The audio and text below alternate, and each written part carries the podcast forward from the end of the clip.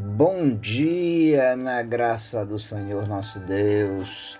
Aos amados irmãos, nós estamos aqui retornando com o nosso Bom Dia da Graça, é, de forma em áudio. E hoje o que nós queremos falar com você é sobre o Salmo 91.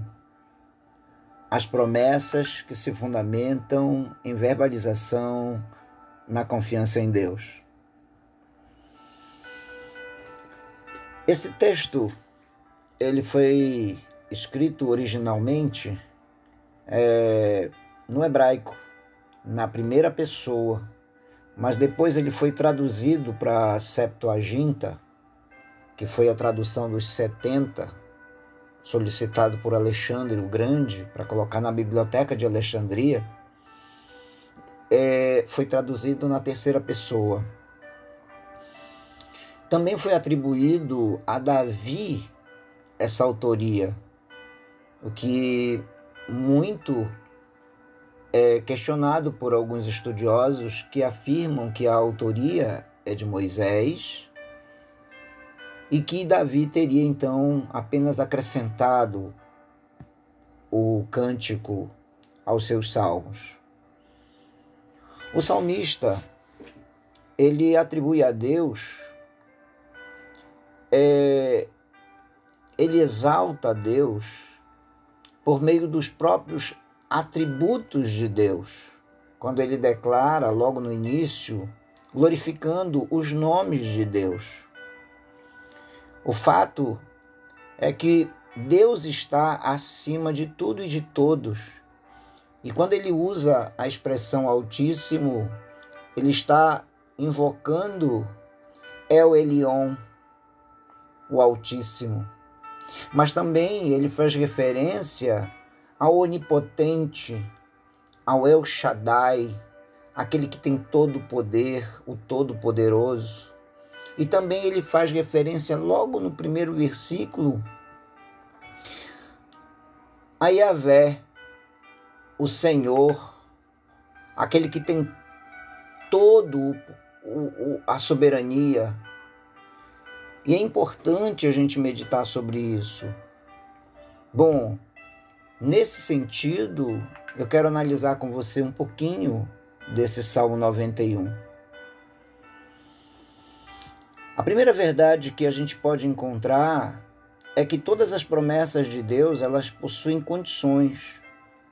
Nenhuma promessa de Deus é desvinculada da nossa participação.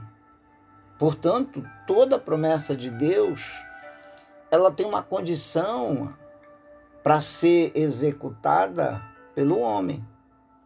E o salmista, quando ele exalta a Deus, ele promete dentro desse salmo promete o livramento, promete proteção, promete tirar os nossos medos, e também promete justiça contra os inimigos.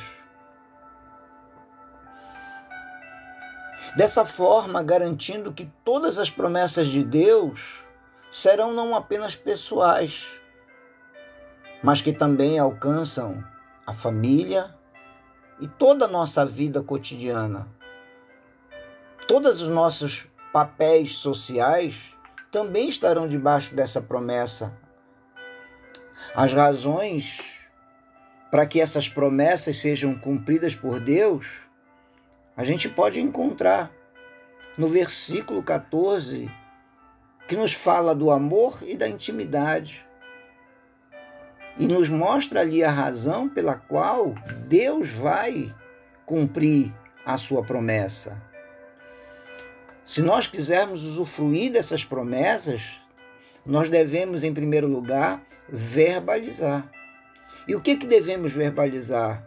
Primeira coisa, que Ele é o nosso refúgio. O que, que é Ele ser o nosso refúgio?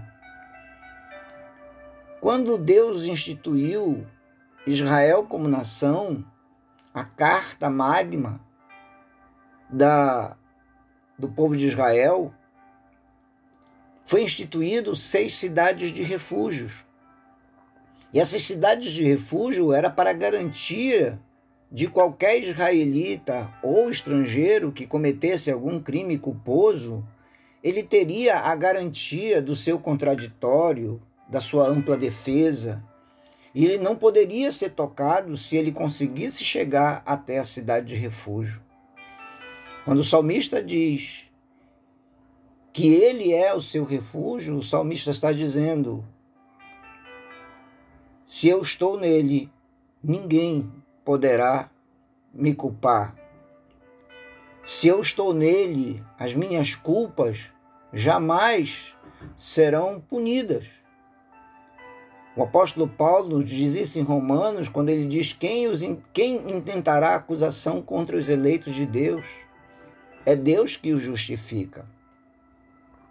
Na cidade de refúgio, quando aquele que eventualmente havia cometido um crime, e ele chegasse à cidade de refúgio, ele tinha a proteção, nenhuma culpa poderia lhe ser imputada.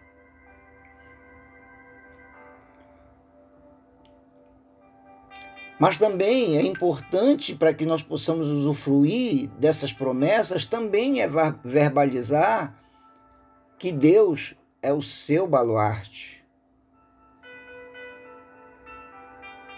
Ser um baluarte é ser um lugar seguro, uma fortaleza impenetrável.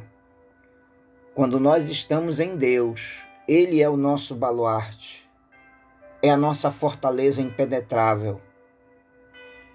A terceira coisa que nós devemos, na realidade, verbalizar e confessar é que Deus é na sua totalidade, o El Elion, o El Shaddai, o Yahvé, é chamá-lo e conhecê-lo pelo nome, isso representa uma intimidade. Quando nós amamos a Deus, temos intimidade com Deus, nós o chamamos e o conhecemos pelo nome. A quarta coisa que nós devemos, na realidade, verbalizar é que Deus é a única confiança. É a nossa única confiança. Não confiamos em carros, em cavalos, em política, em homens. Deus é a nossa única confiança. Precisamos habitar nele. E isso é necessário que habitar no esconderijo do Altíssimo é também descansar.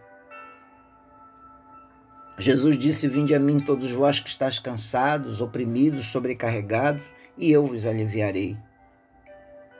Descanse no Senhor. Confia no Senhor.